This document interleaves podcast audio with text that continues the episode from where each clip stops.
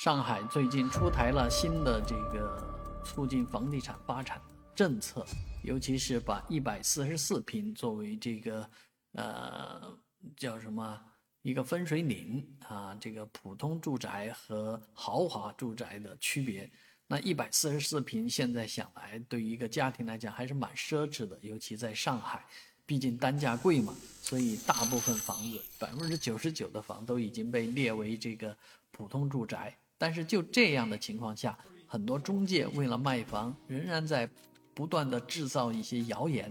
啊，各种各样的谣言啊，比方说某个地方的房价跌了多少多少，狂跌五成啊，或者什么的，其实当地的房价并没有任何的动摇啊，这样的消息我们在这我们门口也能听得到、看得到啊，有人放了一块牌子，写了一个超低价在那儿。实际上，这个价低价简直是，我就我说这会有人买吗？他中介也说不可能有人买，房东也不会按这个价格卖。但是他们曾经说过这个价，所以我就把这个价格放在那儿了啊。至于你来问的话，那是没有的啊。所以这样的谣言都往往是由于中介啊，他要绅士，他要做营销啊。所以现在购买房子呢，仍然要擦亮眼睛啊，不要被这些中介的谣言给。呃，蛊惑了啊！毕竟目前来看呢，房地产市场经过了一一段很长时间的沉闷冰冻之后呢，目前是处于慢慢的回暖、